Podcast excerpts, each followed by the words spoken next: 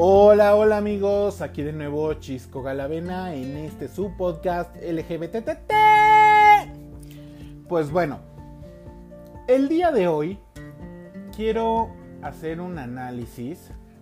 ¿Qué pasó? Les platico. Estaba pues casual en YouTube, así viendo videos. Y pues entre las cosas que llega uno a ver pues es las me salió un video de Mauricio Clark haciendo pues declaraciones de cómo él renunció a su estilo de vida homosexual. ¿Qué pasa? Realmente pues sí me saca de onda porque pues son alegatos negativos contra la comunidad LGBT.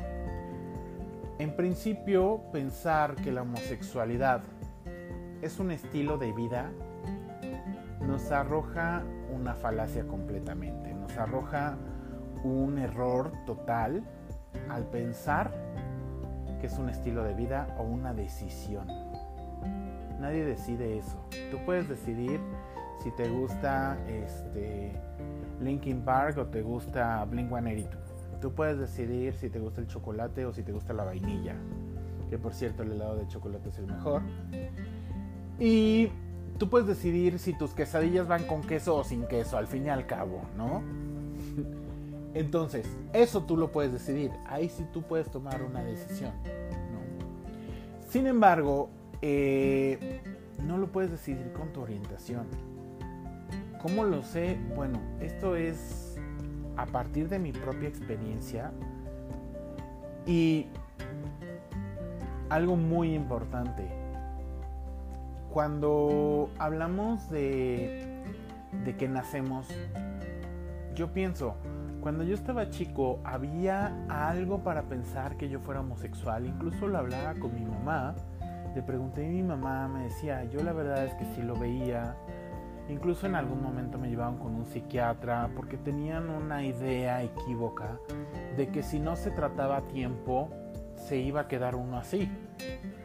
O sea, como que si no te curabas a tiempo ibas a hacerte gay, ¿no? Realmente la experiencia con ese psiquiatra fue terrible. A mí me pidió en ese momento que dibujara a mi familia desnuda. Literal esa fue la consigna. Yo pues por lo menos por lo poco que puedo saber tal vez de pruebas este, proyectivas, no hay ninguna donde te pidan que dibujes a tu familia desnuda, sin embargo pues él me pidió eso. Y luego me enteré que cuando mi mamá entró a esa sesión, el, psiquiatra se le fue encima y diciéndole que ella era la culpable de todo, que ella era la culpable de que yo fuera homosexual, esto obviamente tuvo un impacto en el momento en que yo salí del closet, porque de hecho quien se rehusó y quien fue más agresiva hacia mí en ese momento fue mi mamá. Pero yo creo que porque de una u otra forma ella se sintió culpable y sobre todo reforzó esa idea que metió este médico pendejo en su cabeza. ¿Qué pasa? Cuando tenemos personas como Mauricio Clark dando sus este, afirmaciones tan estúpidas, genera que más gente lo escuche y en su ignorancia atacabos. O sea, si tú eres ignorante en un tema y alguien te viene y te habla de ese tema, de un tema X que desconoces, lo vas a tomar como verdad absoluta porque es tu ignorancia la que te permite creer que mediante eso que te está diciendo esa persona es real. Entonces yo puedo ir con un grupo de personas que son ignorantes de, no sé, biología, nanobiología. No sé si eso existe, pero se me ocurre ahorita. de nano, nanobiología y decirles una sarta de estupideces que hay unos bichitos que se te meten en la piel y te hacen toda una comunidad adentro y que esos bichitos este, suben por tu cerebro y te insertan una bandera gay en el centro de este y por eso te haces gay.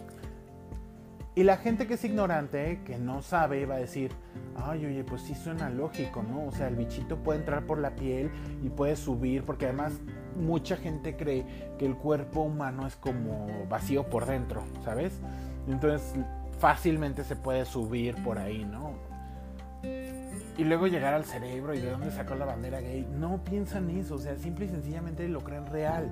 Entonces cualquier estúpido que se para en la televisión y dice esto, jode todo la lucha de derechos que hay. O sea, hace poco también sacaron un este un partido PES. Ahorita estamos aquí en México en elecciones y hay un partido que está promoviendo homofobia este, cabroncísimo, cabroncísimo. Y eso precisamente me llevó a mí a grabar este podcast. Pero bueno, regresando al punto de mi infancia, les comentaba que yo siempre me caractericé por ser alguien que le gustaba mucho las cosas femeninas.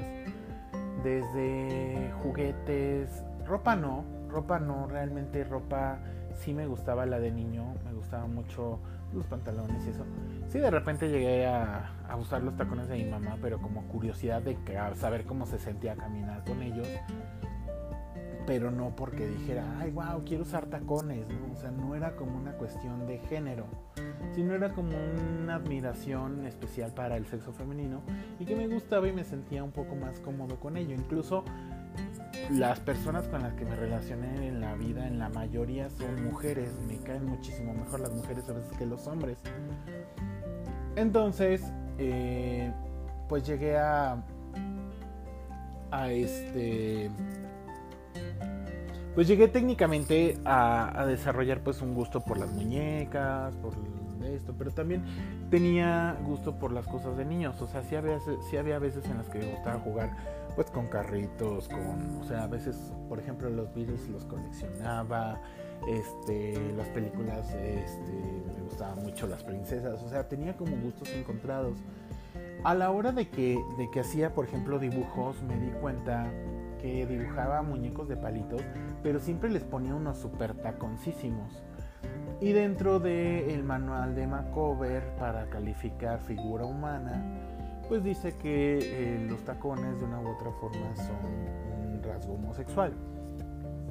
Entonces, pues en cierta medida, pues te checa, ¿no? Porque dices, pues sí, o sea, yo a mí me gusta dibujar mujeres con tacones y siempre que he dibujado, dibujo mujeres con tacones. Me encanta dibujar mujeres con tacones.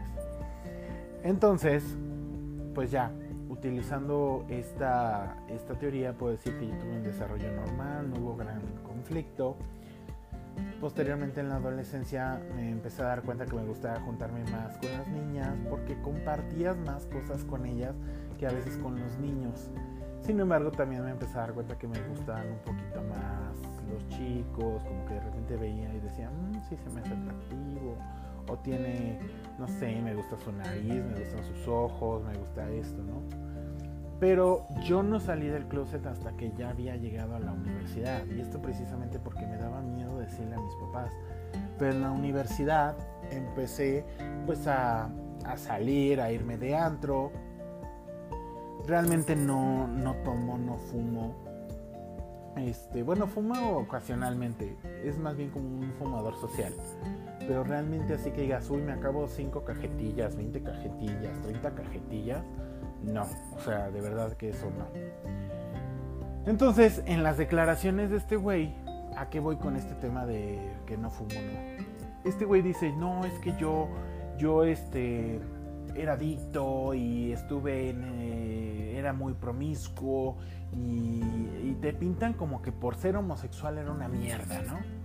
De persona, que vivía en una depresión terrible, ¿no? O sea, que era una basofia, según él obviamente. Porque déjame decirte, Mauricio, si llegas en algún momento a escuchar este podcast, que no creo. Pero si lo llegas a escuchar en algún momento, déjame decirte, Mauricio, que la depresión no está vinculada a la homosexualidad. Sin embargo, la homofobia sí puede generar depresión. Eso sí te lo digo. Eh, de ninguna forma, de ninguna forma, eh, está vinculado. O sea, tú puedes ser una persona heterosexual y sufrir depresión, tú puedes ser una persona homosexual y ser este borderline, tú puedes ser una persona este heterosexual y tener este candidiasis, tener sífilis, gonorrea, este, SIDA, todo eso, porque no son enfermedades estrictamente de, eh, de, un, de un género, perdón, ni de una preferencia sexual. O sea, es un error pensar que eso está vinculado. ¿Sí? Y déjame decirte que ese pensamiento quedó cuando nació el problema del SIDA y que se estigmatizó tanto a la, a la comunidad LGBT por esa estupidez. Entonces déjame decirte que eso ya no es así. Incluso se ha detectado que la inmensa mayoría de casos que hay de SIDA son mujeres. ¿Y esto por qué? Porque obviamente la promiscuidad existe en todos los ámbitos. Entonces hay cabrones que como tú se niegan a aceptar su sexualidad y se van y se meten con cabrones escondidas y luego vienen con la esposa y la contagian y la pobre mujer ni siquiera tiene la culpa de los actos que está cometiendo su esposo. ¿no? Y la pobre mujer termina contagiada de una enfermedad que, bueno, al parecer está, está siendo ya curable o vacunable. ¿Sí? Entonces, ¿cómo te explico que lo que dices es totalmente un error y es un mensaje de odio? ¿Por qué? ¿Por qué de odio? Porque en el momento en que yo digo que son eh, adictos, que son depresivos, que son nauseabundos, que son lo que tú quieras, alguien que tal vez tú con tu mensaje de amor según tú, este, alguien con tu supuesto mensaje de amor que mandas, lo va a escuchar decir, oye, que tienes razón, y yo no me quiero contagiar de eso, yo no me quiero contagiar de otro.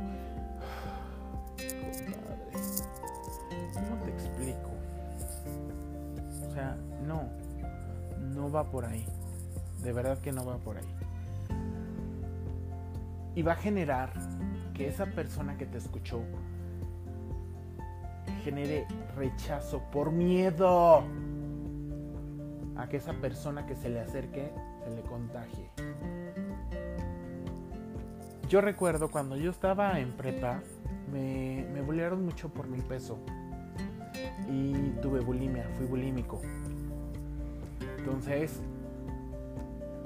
recuerdo un compañero, un pendejazo, pendejazo, que me dijo, ay, quítate porque se me va a pegar la bulimia. Decir que se te va a pegar la bulimia es directamente proporcional a pensar que la homofobia, que la homosexualidad, perdón, se transmite. Así de plano. La homofobia sí, sí se transmite, porque el miedo genera precisamente reacciones de ese estilo.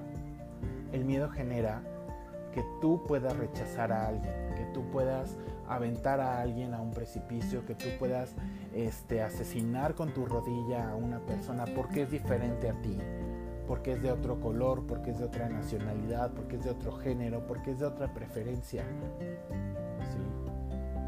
No puedes ir por la vida, no puedes ir por la vida generando ese discurso de odio disfrazado de amor, porque lo que haces es hacer un discurso de supuestamente aceptación y escudándote bajo el término yo tengo muchos amigos gays y haciéndoles pensar que, que ellos están decidiendo ser así.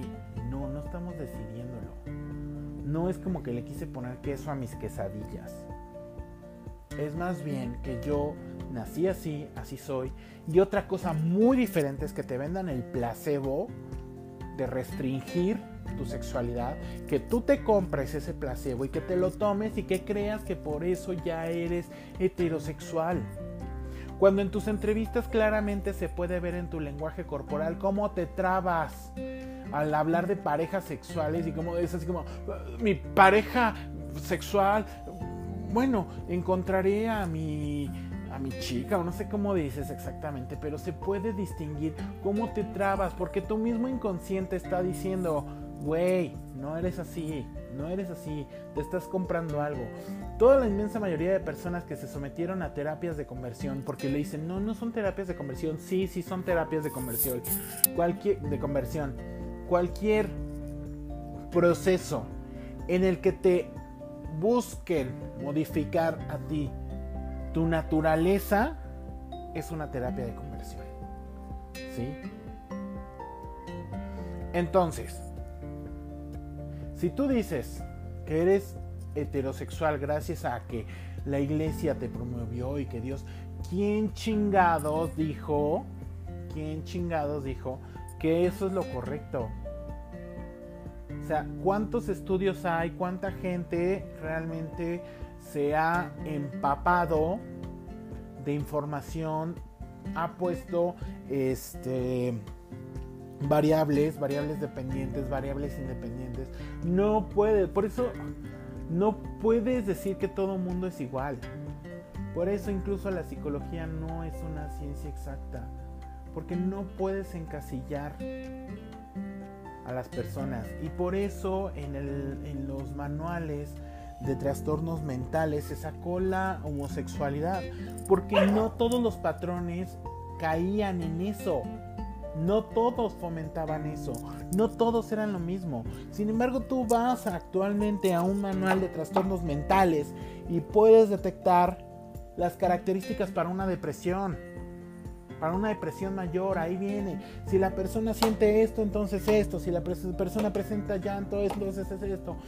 Te lo va describiendo y sin embargo en la homosexualidad se dieron cuenta que había muchos de los criterios diagnósticos que no funcionaban, que no aplicaban. ¿Por qué? Porque había personas homosexuales que no estaban en, este, en puteros buscando cabrones para coger con ellos, porque no todos son locas, porque no todos son musculosos, porque no todos andan en tanga, porque no todos van al Pride, o sea, se dieron cuenta que no todo mundo hace lo mismo. ¿Sí? Sin embargo, es muy curioso que todos los mensajes que contienen homofobia es, explícita o implícita dicen lo mismo. O sea, si yo pongo a Mauricio Clark junto a otros tres o cinco cabrones que dicen que las terapias de conversión los hicieron heterosexuales, van a sacar la misma información. Todos van a decir, no, hombre, yo vivía este, en un mundo de drogas, alcoholismo, este, depresión y su puta madre. Perdón, ya saben que yo ya les había dicho que yo soy bien grosero. Pero sí, o sea, y su puta madre diciendo pendejada y media. Y siempre es el mismo alegato. Pero gracias a Dios cambié, gracias a Dios. ¿Y quién les dijo que Dios quiere eso? ¿Quién les dijo? La Biblia, por favor. Léanse el Popol Vuh. Léanse la mitología griega. Y van a encontrar dioses igual de. de vanidosos, igual de soberbios, igual de narcisistas, igual de eh, inquisidores. O sea, realmente analícenlo, van a ver, léanlos. Esos en sus tiempos fueron libros sagrados o creencias sagradas. Está bien que tú creas en lo que tú quieras, pero si tu lenguaje incita a promover la discriminación, entonces no estás en el canal correcto. La homosexualidad no se cambia. No es como quitarse el calzón cuando llegas a meterte a bañar. No, lo siento, no es así, Mauricio.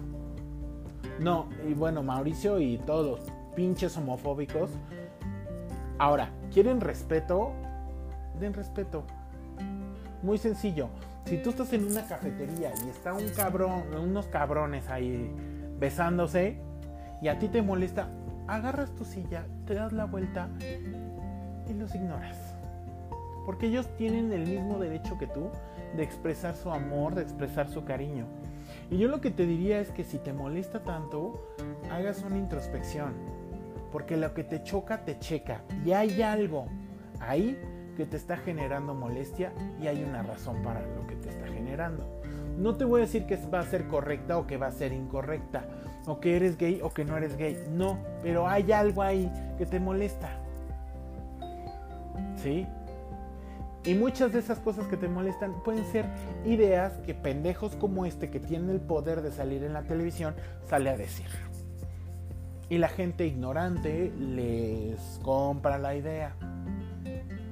¿Por qué? Porque en su cabeza les cuadra. ¿Sí?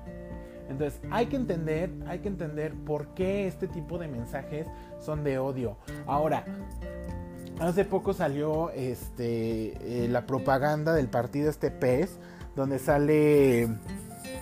Ay, ¿cómo se llama este actor?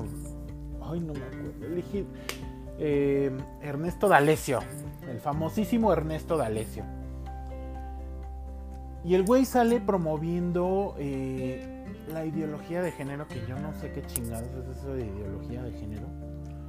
Porque, ah, bueno, no sé a qué se refiere, la verdad. O sea, yo conozco lo que es estudio de género, que son todos los análisis científicos que hay para entender y para poder dar a conocer cómo es que las personas transexuales, queer, este, asexual, bueno, todas las personas que pertenecemos a la LGBT, estamos inmiscuidos, ¿no? Entonces, ¿por qué utilizar eh, esta palabra, este término? Es estúpido. No hay ninguna ideología de género. Dejen de darse placebos. ¿Sí? Dejen de darse placebos. Déjenlo. Ya. Suéltenlo. Suéltenlo. No, no, no, no hay nada de eso. No existe ese término. Ahora, respecto es complicado, sí, sí les tengo que admitir algo, es complicado entender la cuestión de ideología, de la cuestión de ideologías eh,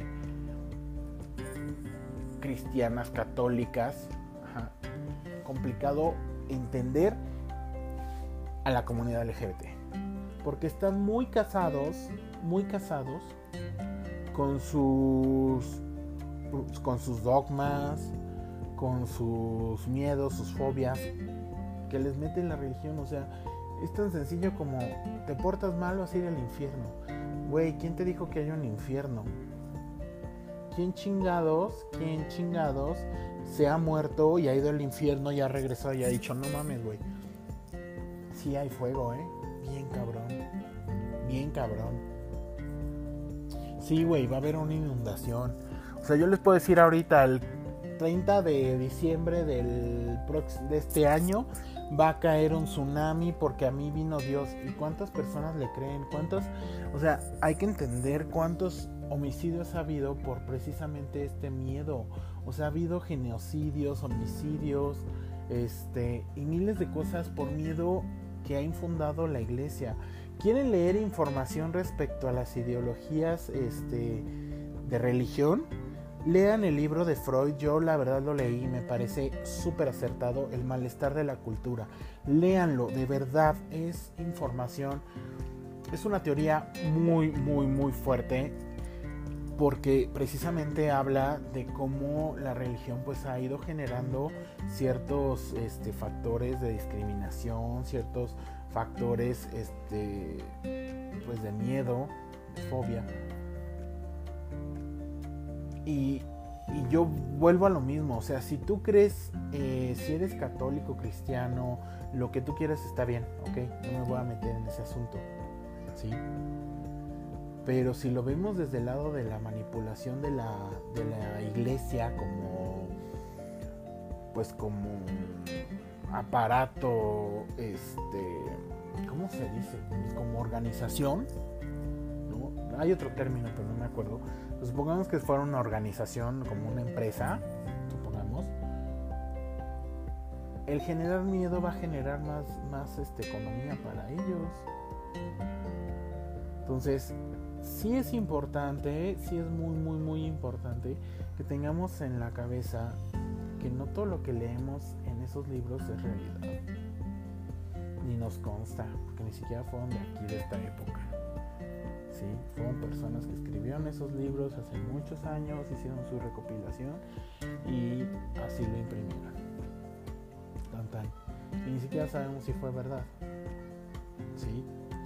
Entonces, yo puedo creer que tengas las ideologías, si vas a compartir ciertos dogmas con la religión, perfecto. O sea, si tu, si tu idea es no lastimar a los seres humanos, no lastimar a los animales, no lastimar a este a las personas, bueno ya dije a los humanos, bueno, no lastimar, este, no matar, em, eh, ser honesto, o sea, si son esos tus dogmas, mismos que promueve la religión, porque sí los promueve, pero aquí es como algo como tipo doble filo, ¿no? O sea, promuevo el amor hacia el otro.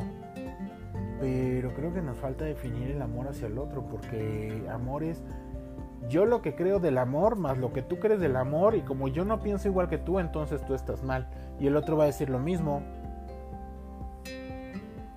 Nada, es simple y sencillamente deja vivir y, o sea, tú sigue tus dogmas, está bien, pero no porque tú seas cristiano, quiere decir que a mí me puedes venir a mandar con tus leyes cristianas.